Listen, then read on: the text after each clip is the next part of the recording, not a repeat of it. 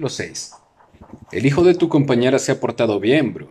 Ha sido una matanza limpia y buena, dijo Soap mientras los cazadores depositaban al animal sobre el suelo delante de la cueva. Tienes un nuevo cazador del cual puedes sentirte orgulloso. Ha mostrado valentía y un brazo fuerte, expresó Brun por medio de gestos. Puso la mano en el hombro de aquel joven y los ojos le brillaban con orgullo. Braut se esponjaba con aquel cálido halago. Soap y Dorf examinaron con admiración al joven y potente toro, sintiendo una ponzada de nostalgia por la excitación de la cacería y la emoción del éxito, olvidándose de los peligros y desilusiones que formaban parte de la ardua aventura que consistía en la caza mayor. Como ya no podían cazar con los hombres más jóvenes y no querían quedar al margen de todo, los dos viejos habían pasado la mañana explorando las laderas boscosas en busca de presas pequeñas. Ya veo que Dor y tú habéis hecho un buen uso de las ondas. He olido la carne asada desde la mitad de la cuesta, prosiguió Brun. Cuando estemos instalados en la nueva cueva, habrá que buscar un sitio para practicar. El clan se beneficiaría si todos los cazadores tuvieran la misma habilidad que tú con la onda, Soap. Y no falta mucho para que Born necesite entrenamiento. El jefe tenía conciencia de la contribución que seguían haciendo los ancianos a la subsistencia del clan, y quería que lo supieran. Los cazadores no siempre tenían éxito. Más de una vez, la carne fue obtenida gracias a los esfuerzos de los ancianos, y durante las fuertes nevadas del invierno había ocasiones en que se conseguía más fácilmente carne fresca con ayuda de una onda. Proporcionaba un cambio agradable en su dieta invernal de carne seca en conserva, especialmente al final de la temporada, cuando las provisiones congeladas procedentes de las últimas cacerías de otoño llegaban a su fin. No hemos conseguido nada comparable a este joven bisonte, pero sí unos cuantos conejos y un castor muy gordo. La comida está lista, solo estábamos esperando vuestro regreso, expresó Soak con un gesto. He visto cerca de aquí un calvero llano que podría servir como campo de prácticas. Soak, que vivía con Grodd desde que murió su compañera, había estado perfeccionando su habilidad con la onda desde que abandonó las filas de los cazadores de Bruno. La onda y las boleadoras eran las armas que más le costaba dominar a los hombres del clan.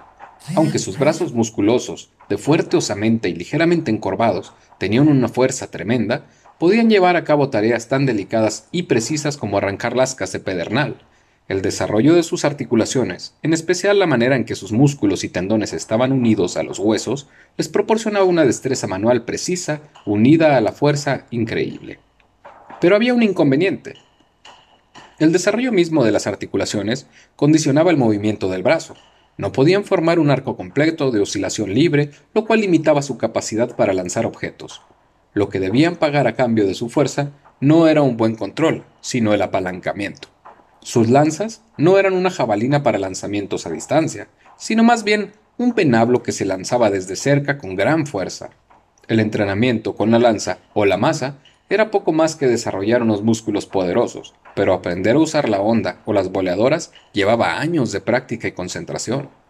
La onda, una tira de cuero flexible, unida en los dos extremos y a la que se hacía girar alrededor de la cabeza para darle impulso.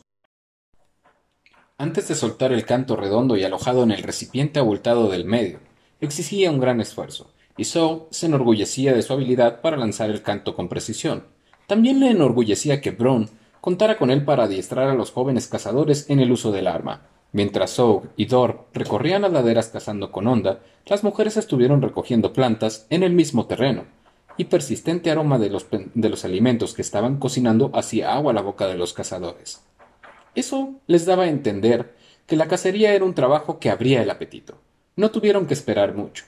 Los hombres descansaron después de la comida, satisfechos y relatando una y otra vez los incidentes de la excitante cacería, tanto para su propio placer como para que se enteraran Zog y Thor. Braud, resplandeciente, disfrutando de su nuevo prestigio y de las sinceras felicitaciones de sus nuevos pares, observó que Born le miraba con una admiración ostensible. Aquella mañana, Born y Braud habían sido iguales, y Bourne había sido el único compañero varón entre los niños del clan desde que Gob se hizo hombre. Braud recordaba haber merodeado alrededor de los cazadores cuando volverían de la cacería, exactamente como lo hacía Bourne ahora. No tendría nunca más que permanecer fuera del círculo ignorado por los hombres y escuchando ávidamente sus historias, Ya no estaría sometido a las órdenes de su madre ni de las demás mujeres que le mandaban colaborar en las tareas. Ahora era un cazador, un hombre. A su plena condición masculina solo le faltaba la ceremonia final que formaría parte de la ceremonia de la cueva, lo cual lo haría particularmente memorable y afortunada. Cuando esto sucediera, sería el varón de menor rango, pero no le importaba mucho. Aquello cambiaría, pues su lugar estaba ya predeterminado. Era el hijo de la compañera del jefe. Algún día el manto de la dirección recaería en él. Bourne había sido insoportable a veces, pero ahora Broud parecía mostrarse magnánimo. Fue hacia el niño de cuatro años, sin dejar de percatarse de cómo los ojos de Bourne se encendían con un anhelo expectante al aproximarse al nuevo cazador. Bourne, creo que ya eres bastante grande, expresó Broud con un ademán algo pomposo, tratando de parecer más viril. Voy a hacerte una lanza. Es hora de que empieces a entrenarte para ser cazador. Bourne se retorció de gusto, y una adulación pura brillaba en sus ojos al contemplar al joven que tan recientemente había obtenido el codiciado título de cazador. Sí, asintió vigorosamente dejando traslucir su acuerdo. Ya soy bastante grande, Brown, expresó tímidamente el mocito y señaló la fuerte lanza con la punta manchada de sangre oscura. ¿Puedo tocarla? Brown apoyó la punta de su lanza en el suelo frente al niño. Bourne acercó poco a poco su mano y tocó la sangre seca del enorme bisonte que ahora yacía sobre el suelo delante de la cueva. ¿Tuviste miedo, Braud? preguntó. Brun dice que todos los cazadores se sienten nerviosos en su primera cacería, respondió Braud, reacio a confesar sus temores. Born, ¿estás allí? Debí imaginármelo. Se supone que estarías ayudando a Oga a recoger la leña, dijo Aga, al ver que su hijo se había escurrido lejos de las mujeres y niños. Born fue caminando detrás de su madre, echando miradas por encima del hombro a su nuevo ídolo. Brun había estado observando al hijo de su compañera con aprobación. Es señal de un buen jefe, pensaba, no olvidarse del muchacho solo porque todavía es un niño. Algún día Bourne será cazador, y cuando Brown sea jefe recordará un gesto amable que tuvo con él de niño. Brown observó a Bourne mientras éste seguía a su madre arrastrando los pies. El día anterior, mismo, Hebra había ido a buscarle a él para que ayudara en las tareas, recordó. Observó a las mujeres que estaban cavando un hoyo y sintió el deseo de alejarse para que su madre no le viera, pero entonces advirtió que Oga estaba mirándole. Mi madre no puede seguir diciéndome lo que debo hacer. Ya no soy un niño, soy un hombre. Ella me tiene que obedecer ahora, pensaba Braud hinchando algo el pecho. Me tiene. no me tiene. y Oga está mirando. Hebra, tráeme agua para beber ordenó imperiosamente, fanfarroneando delante de las mujeres. Casi esperaba que su madre le mandara a él por la leña. Técnicamente no sería hombre hasta después de la ceremonia de su virilidad. Hebra alzó la mirada hacia él y sus ojos se llenaron de orgullo. Aquel era su pequeño que tan eficazmente había cumplido su misión, su hijo, que había alcanzado la prestigiada posición de hombre. Dio un salto, fue a la poza junto a la cueva y volvió rápidamente trayendo agua, mirándolo altivamente a las demás mujeres como diciendo Miren a mi hijo. ¿No es un hombre hermoso? ¿No es un valiente cazador? La presteza de su madre y su mirada orgullosa le hicieron perder su actitud defensiva y le predispusieron en su favor, demostrándoselo con un gruñido de reconocimiento.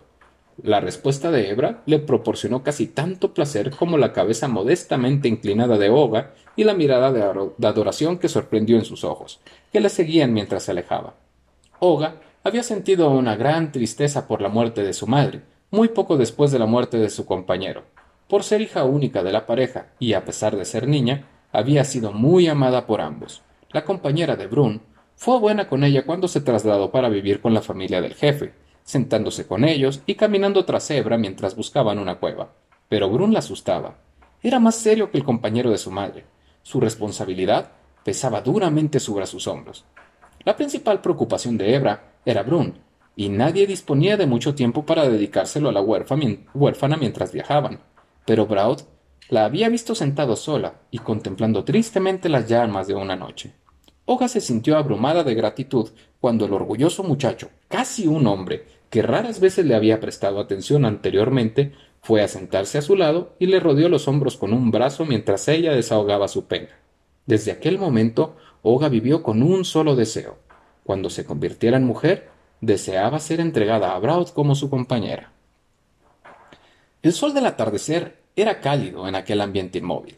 Ni una leve brisa agotaba una, agitaba una hoja.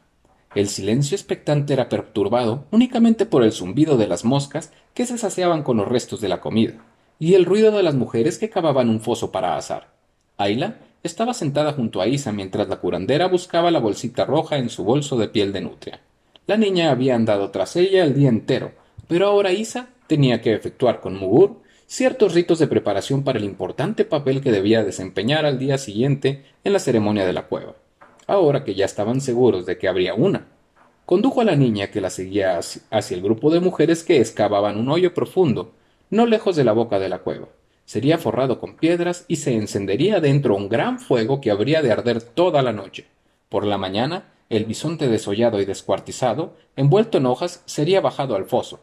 Le cubrirían con más hojas y una capa de tierra, y quedaría asándose en el horno de piedras hasta el crepúsculo.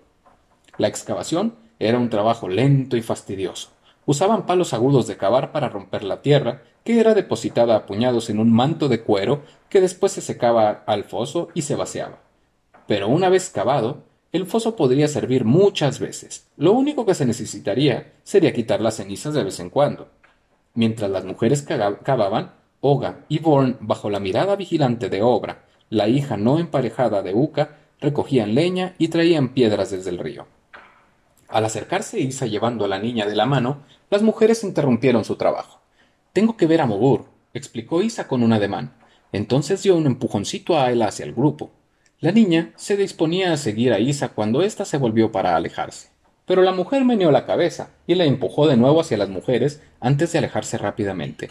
Era el primer contacto de Ayla con alguien del clan que no fuera Isa o Kreb, y se sintió perdida y asustada, lejos de la presencia reconfortante de Isa. Se quedó plantada en el suelo mirando a sus pies con nerviosismo y alzando de vez en cuando la mirada llena de aprensión. Contra todos los principios de cortesía, todo el mundo estaba mirando a la delgada niña de piernas largas, con aquella cara plana tan peculiar y aquella frente tan abombada. Todos habían sentido curiosidad por la niña, pero esta era la primera oportunidad que se les brindaba de verla de cerca. Finalmente, Hebra rompió el hechizo. Puedes recoger leña, indicó la mujer del jefe con un ademán silencioso hacia Obra, y después se puso, otra vez a cavar. La joven se dirigió a un grupo de árboles y troncos caídos. Oga y Vorn apenas podían alejarse. Obra hizo una señal impaciente a los dos niños y después también a Ayla. Esta creyó comprender el gesto, pero no estaba segura de lo que se esperaba de ella. Obra repitió las señas y después se volvió para dirigirse a los árboles. Los dos miembros del clan que más se aproximaban a la edad de Ayla siguieron de mala gana a Obra. La niña les vio alejarse y después dio unos cuantos pasos vacilantes en su dirección. Cuando llegó a los árboles, Ayla se quedó un rato observando cómo Oga y Born recogían ramas secas mientras Obra daba hachazos a un tronco caído de buenas dimensiones con su hacha de piedra. Oga, que volvía de depositar una carga de leña junto al foso, empezó a arrastrar hacia el montón de la leña una parte del tronco que Obra había desprendido. Ayla la vio esforzarse y acudió, acudió en su ayuda. Se inclinó para levantar el extremo opuesto del tronco, y al tiempo que ambas enderezaban, miró los ojos oscuros de Oga. Se detuvieron y se quedaron mirándose un momento. Las dos niñas eran tan diferentes y sin embargo tan llamativamente parecidas. Surgida de la misma semilla antigua, la progenie de su antepasado común tomó caminos alternos, conduciendo cada uno de ellos a una inteligencia ricamente desarrollada, aunque diferente. Ambos sapiens, ambos dominantes durante algún tiempo, la brecha que los separaba no era grande, pero la sutil diferencia creaba un destino muy diferenciado. Sosteniendo cada una de ellas un extremo del tronco, Ayla y Oga lo llevaron hasta el montón de leña. Cuando regresaban junto a una junto a la otra, las mujeres detuvieron nuevamente su trabajo y se quedaron mirándolas mientras se alejaban. Las dos niñas tenían casi la misma estatura, aun cuando la más alta doblaba casi la edad de la otra. Una era esbelta, de extremidades rectas y cabellos claros. La otra, regordeta, de piernas arqueadas, más morena. Las mujeres las compararon, pero las niñas, como pasa en todas las partes con los niños, olvidaron pronto sus diferencias. Compartir facilita la tarea. Antes de terminar el día, ya habían encontrado la manera de comunicarse y de incorporar un elemento de juego al trabajo. Aquella noche se buscaron y se sentaron juntas para cenar, disfrutando el placer de una compañía más en consonancia con su estatura. Isa se alegró de ver que Oga aceptaba a Ayla y esperó hasta que hubo oscurecido para llevarse a la niña a la cama. Se siguieron con la mirada al separarse. Después Oga se volvió y fue hasta sus pieles junto a Ebra. Hombres y mujeres seguían durmiendo separados. La prohibición de Mugur no se retiraría antes de que se mudaran a la nueva cueva. Isa abrió los ojos al sentir el primer destello del alba. Se quedó quieta escuchando la melodiosa cacofonía de los trinos, los gorjeos, gorjitos y silbidos de las avecillas al saludar un nuevo día. De pronto, se decía, abriría los ojos entre murallas de piedra. No le importaba dormir fuera, mientras el tiempo fuera clemente, pero anhelaba la seguridad de la cueva. Sus pensamientos la llevaron a recordar todo lo que tendría que hacer aquel día, y pensando en la ceremonia de la cueva con excitación creciente, se levantó rápidamente. Krev estaba ya despierto. Isa se preguntó si habría dormido. Seguía sentado en el mismo lugar que la dejó en la noche anterior, contemplando al fuego en un silencio meditativo. Empezó a calentar agua y cuando le llevó su infusión matutina a base de menta, alfalfa y hojas de ortiga, ya estaba Ayla sentada junto al hombre tullido. Isa preparó a la niña un desayuno con restos de la cena de la noche anterior. Los hombres y las mujeres no probarían bocado ese día hasta el banquete ritual. Al terminar la tarde, deliciosos aromas se desprendían de los diversos fuegos que se guisaban los alimentos e impregnaban el área próxima a la cueva. Ya se habrían desempaquetado los utensilios, y además cacharros para cocinar que habían recuperado de su antigua cueva, y habían sido transportados en paquetes por las mujeres. Para sacar agua de la poza, y como ollas y recipientes para cocer y guardar alimentos, se usaban canastos tupidamente trenzados a prueba de agua, hechos con arte, de textura y diseños sutiles, creados mediante leves cambios en el tejido. Los cuencos de madera se empleaban de manera similar. Huesos de costilla servían para revolver. Anchos huesos pélvicos cumplían funciones de platos y fuentes, junto con delgadas secciones de troncos. Los huesos de la quijada y de la cabeza servían como cucharas, tazas y tazones cortezas de abedul pegadas con goma balsámica reforzada en algunos puntos con un nudo de tripa, eran dobladas de distintas formas para muchos usos. Entre la piel de animal suspendida de un marco sujeto por correas encima del fuego, hervía un sabroso caldo. Se vigilaba constantemente para que el líquido no mermara demasiado. Mientras el nivel del caldo estuviera por encima del nivel que alcanzaban las llamas, se mantendría la temperatura de la olla de cuero suficientemente baja para no quemarse. Ahí la miraba como Uca revolvía trozos de carne y hueso del cuello del bisonte que estaban cociéndose con cebolla silvestre, fárfara salada y otras hierbas. Uca lo probó y después agregó tallos de cardo, hongos, capullos y raíces de lirio, berros, brotes de vento ciego, pequeños ñames verdes, arándanos, traídos de la otra cueva y flores marchitas de los lirios del día anterior para espesarlo. Las duras y fibrosas raíces viejas de la espadaña habían sido machacadas para quitarle las fibras, se añadieron arándanos secos que habían traído consigo y granos resecos y molidos al almidón resultante, que se asentó en el fondo de las canastas con agua fría. Rebanadas de pan oscuro y plano, sin levadura, cocían sobre las piedras calientes cerca del fuego. Hojas verdes de cenicilla, quenopodio, clavo fresco y hojas de diente de león sazonadas con fárfara cocían en la otra olla y una salsa de manzanas secas y ácidas mezcladas con pétalos de rosa silvestre y un afortunado hallazgo de miel humeaban junto al otro fuego. Isa se había sentido particularmente complacida al ver regresar a Sou de una excursión por la estepa con un manojo de perdices blancas. Estas aves pesadas, que volaban bajo y eran fáciles de cazar a pedradas con la onda de un tirador, eran las predilectas de Krev. Rellenas de hierbas aromáticas y de verduras comestibles, que anidaban sus huevos enteros y envueltos en hojas de vid, las sabrosas aves estaban cocinándose en un hoyo más pequeño forrado con piedras. Liebres gigantescas y marmotas desolladas y atravesadas por brochetas se asaban sobre los carbones ardientes, y rojos montones de diminutas fresas silvestres brillaban al sol. Era un banquete digno de la ocasión. Ayla no estaba segura de poder esperar. Había estado vagando sin rumbo todo el día alrededor del área de la cocina. Isa y Krev andaban casi todo el tiempo de un lado para otro, y cuando Isa estaba cerca, tenía que hacer. También Oga estaba trabajando afanosamente con las mujeres, preparando el festín, y nadie tenía tiempo ni deseos de preocuparse por la niña. Después de escuchar unas cuantas palabras ásperas y de algunos empujones no muy amables de las atareadas mujeres, procuró mantenerse fuera del ajetreo. Cuando las largas sombras de sol crepuscular se extendieron sobre la tierra roja delante de la boca de la cueva, una quietud expectante se apoderó del clan. Todos se reunieron alrededor del ancho foso en el que se estaban asando los cuartos traseros del bisonte.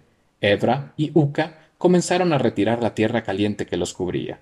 Retiraron las hojas reblandecidas y quemadas y dejaron a la vista el animal propiciatorio envuelto de una nube de vapor aromático que les hacía agua a la boca, tan tierna que casi se desprendía de los huesos. La carne fue sacada con precaución.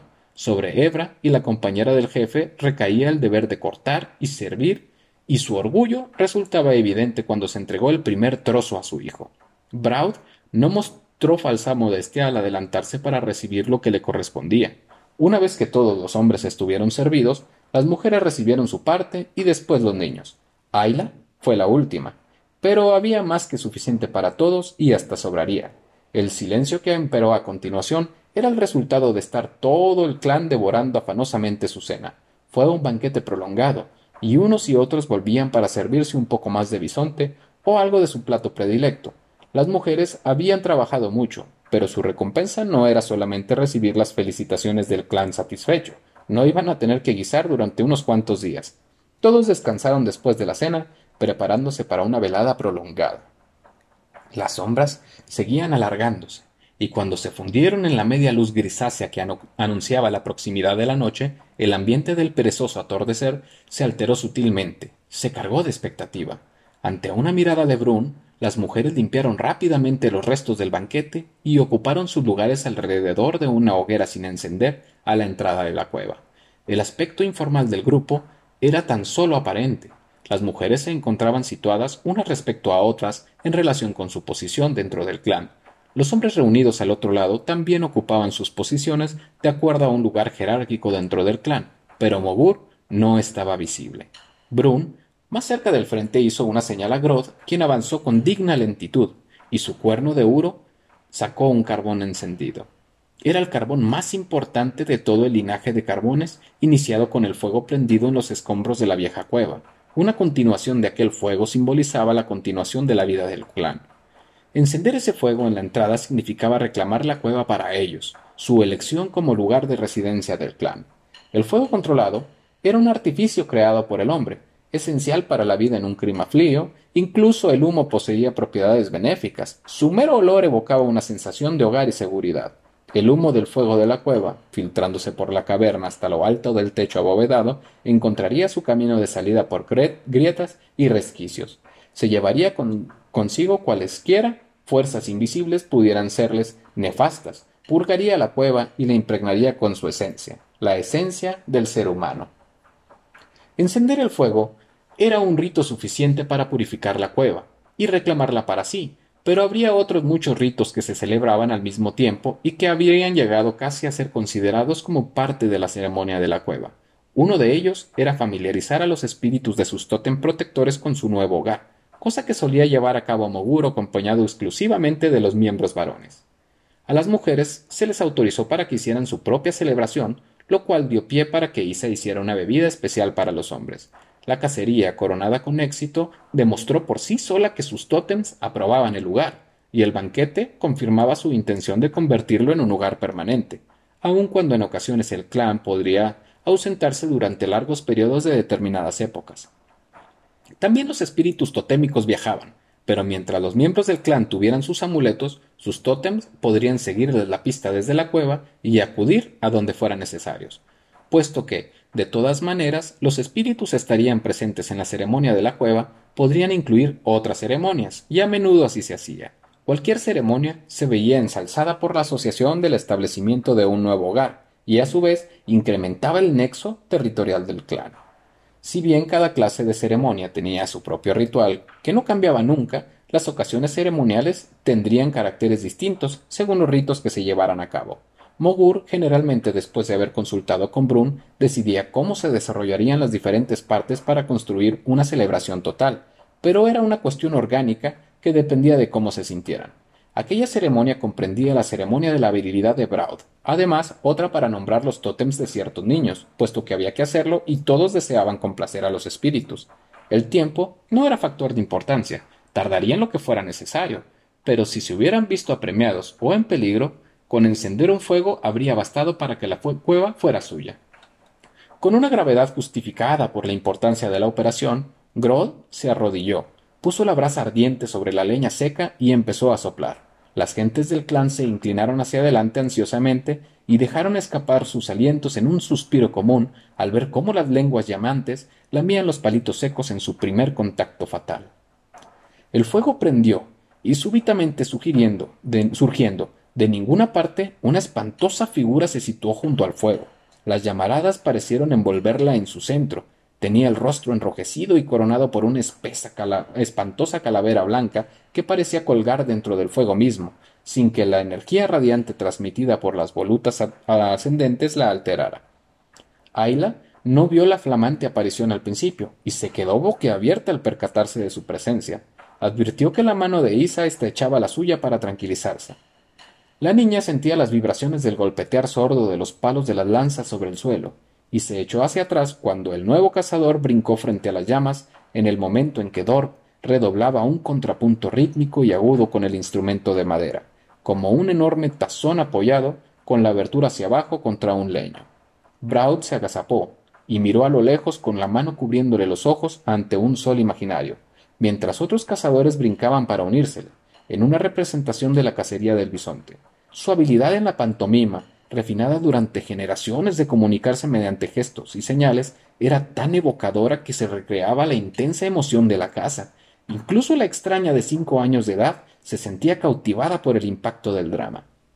Las mujeres del clan, que percibían los más finos matices, se sintieron transportadas a las calurosas llanuras polvorientas, percibían el tronar de las pezuñas que hacía vibrar la tierra, sentían en la boca el polvo sofocante y compartían la excitación gloriosa de la matanza. Era un privilegio poco frecuente para ellas que se les permitiera echar una mirada hacia la sacrosanta vida de los cazadores. Desde el principio, Braud se encargó de dirigir la danza, había sido él quien cobrara la pieza y era su noche. Experimentaba las emociones de los demás, sentía cómo las mujeres se estremecían de temor y él respondía con una actuación más apasionantemente intensa. Braud era un actor consumado y nunca estaba de más en su elemento que cuando construía, construía el centro de atención. Jugaba con las emociones de su auditorio y el temblor exático que se apoderó de las mujeres cuando repitió su lanzada final encerraba una cualidad erótica. Mogur, observando desde el otro lado de la hoguera, no se sintió menos impresionado. A menudo veía cómo los hombres hablaban de la cacería, pero solo durante estas ceremonias poco frecuentes podía compartir la experiencia de algo tan próximo a lo más álgido de su excitación. El muchacho lo hizo bien, pensó el mago, dando la vuelta alrededor de fuego. Se ha ganado la marca de su tótem. Quizá merezca que se la deje presumir un poco. El salto final del joven le, situó directamente frente al poderoso hombre de magia, mientras el ritmo sordamente batido y el contrapunto entrecortado y lleno de tensiones remataba con un floreo. El viejo mago y el joven cazador estaban frente a frente. También Mogur sabía desempeñar su papel. Magistral apreciador del momento oportuno, esperaba, dejando que la excitación de la danza de los cazadores fuera colmándose y se impusiera un sentimiento de expectación. Su figura voluminosa y torcida, cubierta de una piel de oso, se recortaba sobre el fuego llameante. Su rostro, pintado de ocre, estaba sombreado por su propia estructura, haciendo que sus rasgos constituyeran un, un borrón indefinible con el ojo asimétrico y ominoso de un demonio sobrenatural. La quietud de la noche sólo era perturbada por el fuego que se rescallaba. En una leve brisa que susurraba entre los árboles y la carcajada aullante de una hiena a la distancia. Braud jadeaba con ojos brillantes, en parte por el cansancio de la danza y en parte por la tensión y el orgullo, pero más aún por el temor creciente, inquietante. Sabía lo que vendría después y cuánto más, más tendría que esforzarse por dominar un escalofrío que era como un temblor. Era hora de que Mogur le esculpiera la marca de su tótem en la carne. No habría querido pensar en ello, pero ahora había llegado el momento. Braud sentía que su tótem era hacia algo más que el dolor. El, mago proyectaba un aura que inundaba al joven de un temor mucho más grande. Estaba caminando por la orilla del mundo de los espíritus, el lugar que albergaba los seres muchísimo más aterradores que el gigantesco bisonte. A pesar de su fuerza y su volumen, el bisonte era sólido. Al menos se trataba de una criatura tangible del mundo físico, una criatura con la que el hombre podría vérselas, pero las fuerzas invisibles, y sin embargo más poderosas, que podrían hacer temblar la tierra, eran algo totalmente distinto. Braud no era el único de los presentes que trataba de distrimular un escalofrío cuando el recuerdo del terremoto recientemente sufrido se apoderaba de su mente. Solo los hombres santos, los mogures, se atrevían a adentrarse en ese plano insustancial, y el joven supersticioso deseaba que éste, el más grande entre todos los mogures, se apresurara y terminara pronto su prueba. Como en respuesta a la silenciosa súplica de Braud, el mago alzó el brazo y fijó la mirada en la luna creciente. Entonces, con movimientos suaves, comenzó una invocación apasionada. Pero su auditorio no era el clan hipnotizado que le observaba, su elocuencia se dirigía al mundo etéreo, pero no menos real, de los espíritus, y sus movimientos eran elocuentes poniendo a contribución todos los expedientes sutiles de la postura, todos los matices del gesto, el hombre manco había superado sus limitaciones expresivas. Resultaba más expresivo con su único brazo que la mayoría de los hombres con dos. Cuando terminó, los miembros del clan eran conscientes de que se encontraban rodeados por la esencia de sus tótems protectores y un sinnúmero de espíritus desconocidos, y el escalofrío de Braud se convirtió en un tiritar irrefrenable. Entonces, rápidamente, tan velozmente que a unas cuantas gargantas se quedaron sin resuello, el mago hizo surgir de repente un afilado cuchillo de piedra de uno de los pliegues de su manto, y lo sostuvo, y lo sostuvo muy por encima de su cabeza. Braud el agudo instrumento, hundiéndolo casi en el pecho de Braud, pero en, en un movimiento perfectamente controlado. Mogur se abstuvo de una penetración fatal. En cambio, con rápidos trazos, labró la carne del joven dos líneas, ambas curvas y en la misma dirección, uniéndolas en un punto que parecía el extremo de un cuerno de rinoceronte. Braud cerró los ojos, pero no se arredró mientras el cuchillo le abría la piel. La sangre surgió y empezó a correr, bajándole por el pecho en rojos chorritos.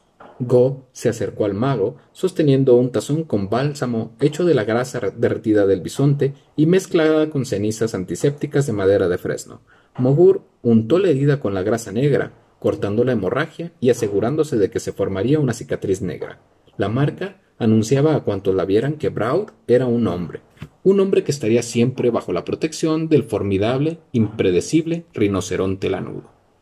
El joven regresó a su lugar, claramente consciente de la atención que se concentraba en él y disfrutando de ella a fondo, ahora que lo peor había pasado. Estaba seguro de que su valentía y su habilidad en la caza, su interpretación evocativa durante la danza, su aceptación sin vacilaciones de la marca de su tótem serían tema de animadas comidillas, tanto de los hombres como de mujeres, y por mucho tiempo. Pensaba que podría convertirse en leyenda, en una historia que se repetiría muchas veces durante largos inviernos que confinaban al clan a la caverna y se relataría en las reuniones del clan. De no ser por mí, decía, no tendríamos esta cueva. De no haber matado yo al bisonte, no tendríamos ceremonia seguiríamos buscando una cueva. Braud había empezado a creer que la nueva cueva y toda aquella memorable celebración se debían exclusivamente a él. Ayla observaba el ritual fascinada y llena de temor, incapaz de reprimir un estremecimiento ante el temible y voluminoso hombre que apuñaló a Braud y le sacó sangre. Retrocedió cuando Isa la condujo hacia el mago aterrador y vestido de oso, preguntándose lo que le harían a ella. Aga, con Nona en sus brazos, Ika, sosteniendo a Borg, también se acercaron al Mogur. Ayla se alegró de que ambas mujeres se alinearan junto a Isa y a ella. Ahora Gov tenía en sus manos un canasto tupidamente tejido y teñido de rojo por las muchas veces que se había usado para contener el ocre rojo sagrado molido en polvo fino y calentado juntamente con la grasa de animal para formar una pasta de subido color. Mogur miró por encima de las cabezas de las mujeres que tenía delante hacia la media luna, allí en el cielo. Gesticuló en el lenguaje oficial, sin palabras, pidiendo a los espíritus que se acercaran y observaran a los niños, cuyos tótems protectores iban a ser revelados. Entonces, metiendo un dedo en la pasta roja, formó una espiral en la cadera del niño, parecida a la colita rizada de un cerdo salvaje. Un murmullo sordo y áspero surgió del clan, mientras todos hacían gestos expresivos de lo apropiado del tótem. Espíritu del jabalí, el niño Bog queda bajo tu protección expresaron los signos dibujados por la mano del mago mientras pasaba una bolsita colgada con una corteza y con una correa por la cabeza del niño. Ika anunció, la Ika inclinó la cabeza asintiendo en un movimiento que significaba que estaba complacida. Era un espíritu fuerte y respetable, y la mujer sentía la exactitud inherente al tótem para su hijo. Entonces se hizo a un lado. El mago volvió a invocar a los espíritus, y metiendo la mano en el canasto rojo que sostenía Gob, trazó un círculo sobre el brazo de Ona con la pasta. El espíritu de la lechuza, proclamaron sus ademanes. La niña Ona está colocada bajo tu protección. Entonces Mogur colgó al cuello de la niña el amuleto hecho por su madre. Una vez más hubo una corriente subterránea de gruñidos mientras las manos se agitaban, comentando el fuerte tótem que protegía a la niña. Aga se sentía feliz. Su hija estaba bien protegida. Y además, eso quería decir que el hombre con quien se apareara no podría tener un tótem débil. Solo esperaba que no le dificultara demasiado el tener hijos. El grupo se inclinó hacia adelante con interés al ver que Aga se apartaba y que Isa tomaba a Ayla en los brazos. La niña había perdido el miedo. Ahora que estaba más cerca, se daba cuenta de que la imponente figura del rostro rojo no era sino Creb, y en los ojos de éste había un destello cálido cuando la miró. Con asombro del clan, los gestos del mago fueron diferentes cuando invocó a los espíritus para que asistieran al ritual. Eran los gestos que hacía cuando daba nombre a un recién nacido a los siete días de vida. La niña extraña no, no solo iba a saber cuál era su tótem, iba a ser adoptada por el clan. Metiendo el dedo en la pasta, Mogur trazó una línea desde el medio de la frente al lugar donde la gente del clan tenía la unión de los arcos supraciliares, hasta la punta de su naricilla. La niña se llama Ayla, dijo pronunciando lentamente su nombre, con mucho cuidado para que el clan y los espíritus lo comprendieran. Isa se volvió frente a la gente que presenciaba la ceremonia. La adopción de Ayla había resultado una sorpresa tan grande para ella como para el resto del clan, y la niña podía sentir cómo el corazón le palpitaba rápidamente. Esto tiene que significar que es mi hija, mi primera hija, pensó. Solo una madre sostiene a la criatura cuando le pone nombre y la reconocen como miembro del clan. Hace siete días que me la encontré. Tendré que preguntárselo a Creb, pero creo que sí. Tiene que ser mi hija. ¿Quién podrá ser su madre ahora? Todas las personas pasaron, una por una delante de Isa, que sostenía en brazos a la niña de cinco años como si fuera un bebé, y cada una de ellas repitió su nombre con diversos grados de exactitud. Entonces Isa se volvió de frente al mago. Este alzó la mirada y llamó a los espíritus para que se reunieran una vez más. El clan aguardaba a la expectativa. Mugur se percataba de su atención anhelante y la aprovechaba. Con movimientos lentos y deliberados, alargando el momento para que durara el suspenso, tomó un trocito de la pasta roja y aceitosa y pintó una línea directamente sobre uno de los arañazos casi curados que tenía Ayla en la pierna. ¿Qué significa esto? ¿Qué tótem es este? El clan expectante estaba intrigado. El hombre santo volvió a meter el dedo en la canasta roja y pintó la segunda línea en el arañazo siguiente.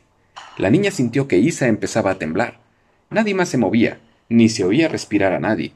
Al llegar a la tercera línea, Brun, con un ceño iracundo, intentó cruzar su mirada con la de Mogur, pero el mago evadió el encuentro. Cuando trazó la cuarta línea, todo el clan lo sabía, pero no quería creerlo. Al final y al cabo, no era, no era aquella la pierna apropiada. Mogur volvió la cabeza y, y miró directamente a Brun al hacer el gesto final. Espíritu de león cavernario, la niña Ayla queda bajo tu protección. El movimiento oficial de la mano despejó la última duda. Cuando Mogur pasó el amuleto por la cabeza de la niña, las manos de los miembros del clan se agitaban expresando una sorpresa escandalizada. ¿Era posible? ¿Podría corresponder a una niña uno de los tótems masculinos más fuertes, el león cavernario? La mirada de Krebs se hundió en los ojos iracundos de su hermano con firmeza e indiferencia. Por un instante las dos voluntades liberaron una silenciosa batalla. Pero Mogur sabía que la lógica de un tótem de león cavernario para la niña era implacable, por ilógico que pareciera, para una mujer la protección de un espíritu tan fuerte. Mogur solo había subrayado lo que el propio león cavernario había hecho. Brun no había puesto nunca anteriormente en tela de juicio las revelaciones de su hermano tullido, pero por alguna razón se sintió engañado por el mago. No le gustaba, pero tenía que admitir que nunca había visto que un tótem estuviera tan evidentemente corroborado. Fue, el primero en apartar la mirada, pero se sentía feliz. La idea de recibir dentro del clan a la niña extraña le había costado bastante, pero este tótem suyo era demasiado, era irregular, no se acomodaba a las tradiciones. A Brun no le gustaban las anomalías en su bien organizado clan. apretó con determinación sus fuertes mandíbulas. No habría desviaciones si la niña iba a ser miembro de su clan tendría que someterse, con León Cavernario o sin él. Isa se había quedado pasmada, sosteniendo aún en brazos a la niña, inclinó la cabeza en señal de aceptación. Si así lo hubiera decretado Mogur, así sería. Sabía que el tótem de Ayla era fuerte, pero ¿un león cavernario? De solo pensarlo sintió aprensión. ¿Una hembra con el más fuerte de los felinos por tótem? Ahora sí que estaba segura de que Ayla nunca se emparejaría. Eso fortalecía su decisión de enseñar a la pequeña la magia médica, con fin de que tuviera una posición por sí misma. Krev la había nombrado, la había reconocido y había revelado su tótem mientras la curandera la sostenía en los brazos. Si eso no hacía de la niña una hija suya, ¿qué podría hacerlo? El nacimiento mismo no era una garantía de aceptación, y se recordó repentinamente que si todo seguía bien, ella se encontraría de pie frente al mago antes de nada con un bebé en brazos. Ella, que había crecido, carecido de hijos por tanto tiempo, pronto se encontraría con dos. El clan estaba alborotado, y el asombro se revelaba en gestos y rostros. Algo cohibida, Isa retornó a su lugar en medio de las miradas sorprendidas de hombres y mujeres. Todos se esforzaban por no quedarse mirándolas, a ella y a la niña. Era una falta de cortesía mirar directamente, pero había un hombre que hacía algo más que mirar.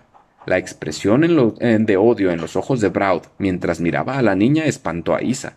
Trató de colocarse entre ambos, de proteger a Ayla de la mirada malévola del orgulloso joven. Braud podría comprobar que no era él el centro de atención, y ya nadie hablaba de él. Se había olvidado de su valiente hazaña que aseguraba que la cueva fuera un hogar aceptable, se había olvidado de su maravillosa danza, así como de su gran valor cuando Mogur labró el tótem sobre su pecho. El bálsamo astringente y antiséptico dolía más que el corte. Aún le dolía. Pero ¿se fijaba alguien en lo valerosamente que aguantaba el dolor? Nadie se estaba fijando en él. Los ritos de paso de la condición de muchachos a la de hombres se producía con regularidad ordinaria, incluso para el muchacho, que habría de ser jefe no tenían comparación con el pasmo y lo inesperado de la revelación sin precedentes que hizo Mogur acerca de la niña extraña. Estaban diciendo que la niña fea habría hallado un, nuevo hogar y que su tótem sea el león cavernario. Pensaba Braud con petulencia. ¿Fue ella quien mató al bisonte? Se suponía que esta noche sería de él, que él sería el centro de la atención. Se suponía que él sería el objeto de la admiración y el pasmo del clan, pero Ayla le había robado su noche.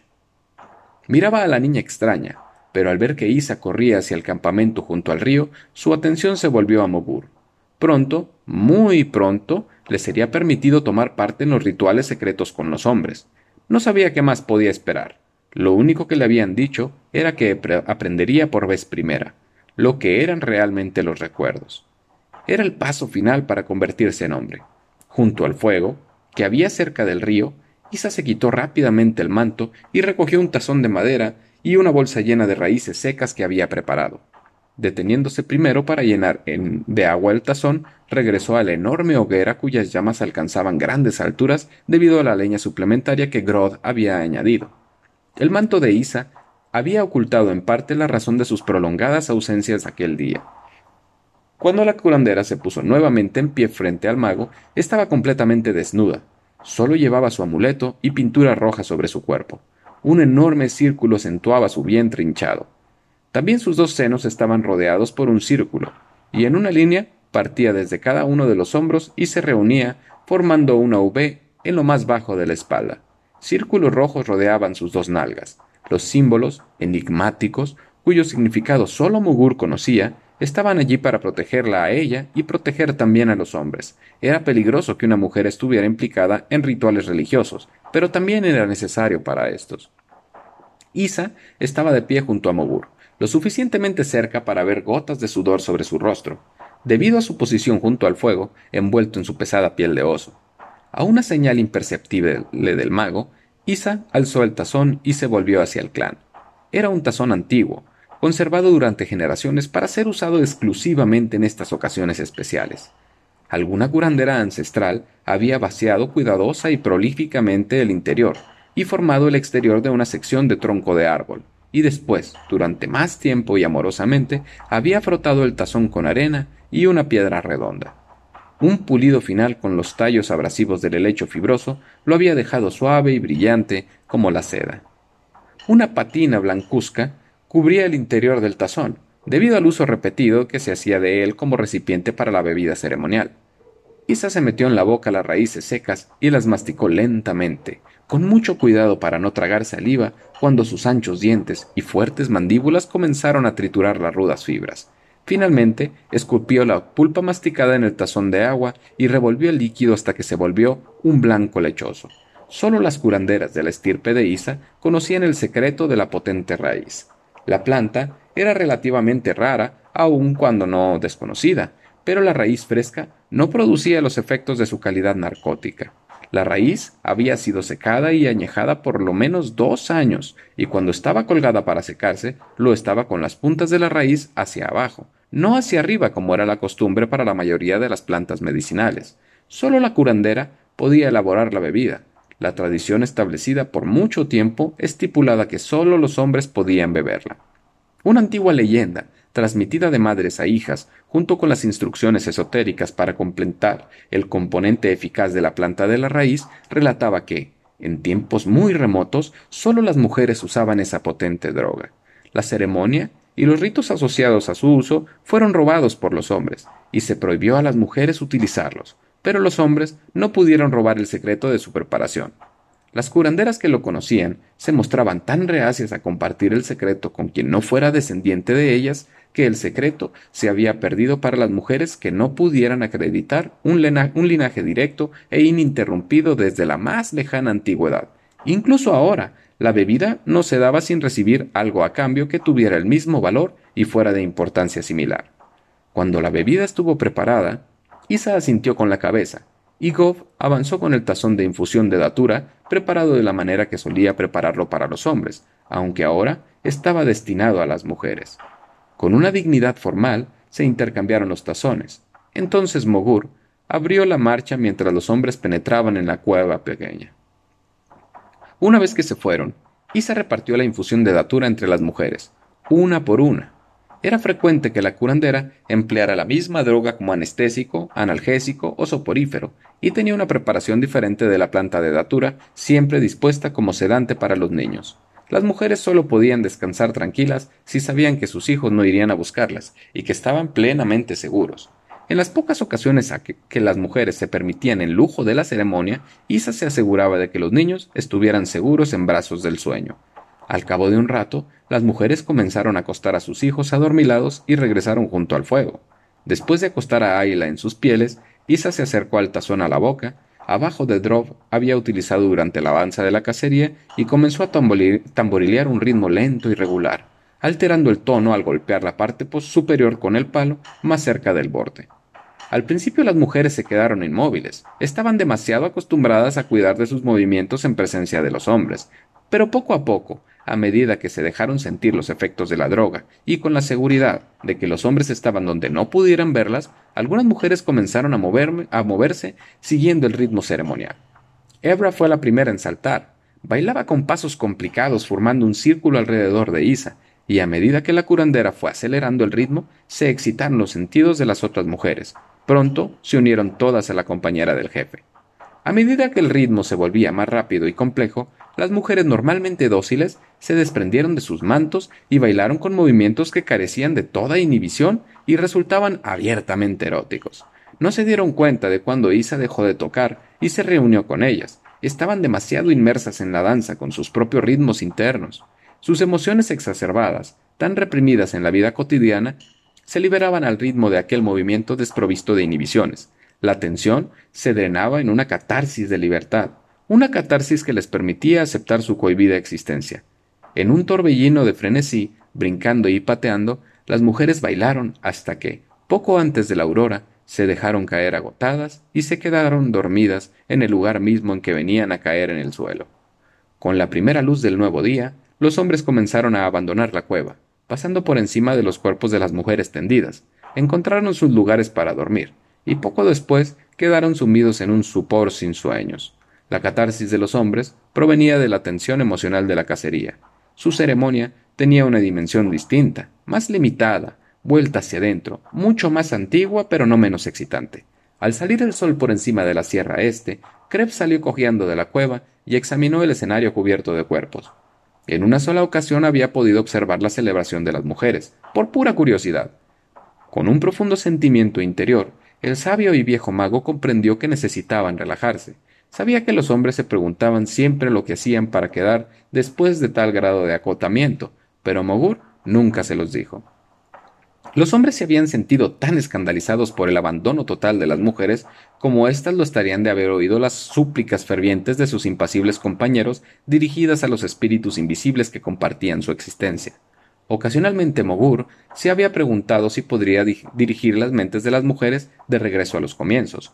Sus recuerdos eran distintos, aunque tenían la misma capacidad para recordar conocimientos antiguos. ¿Tendrían memorias raciales? ¿Podrían reunirse con los hombres en alguna ceremonia? Mogur se hacía estas preguntas, pero nunca se arriesgaría a incurrir en la ira de los espíritus intentando descubrirlo.